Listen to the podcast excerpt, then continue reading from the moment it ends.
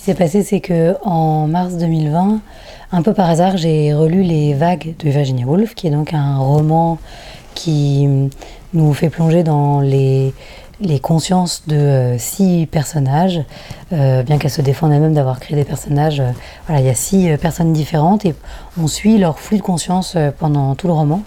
Et en fait, j'ai eu, c'était donc le début du premier confinement, et il y a eu comme une sorte de, sidération, euh, de, plonger dans euh, les intériorités de ces différentes personnes et leur euh, lutte avec les forces inexorables de l'existence, que ce soit le temps ou la mort, et le- leur soif de les vaincre, non pas, enfin pas de les vaincre, pas de les faire disparaître, mais de leur survivre en tout cas, euh, d'une manière ou d'une autre, euh, notamment euh, grâce à, en investissant le, le langage, l'amitié, enfin l'amour en fait.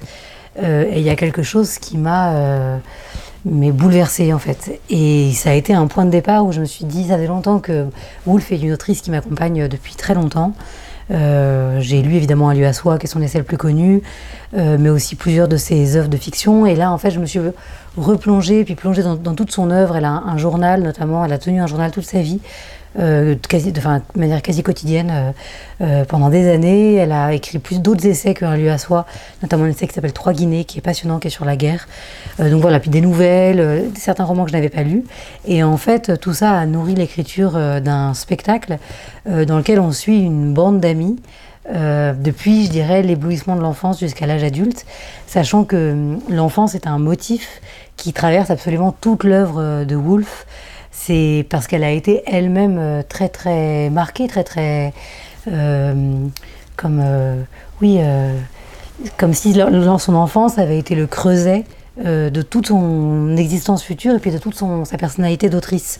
Elle, elle ne cesse d'y revenir, en fait, il y a des motifs, des épisodes, des moments. Et donc, c'est un.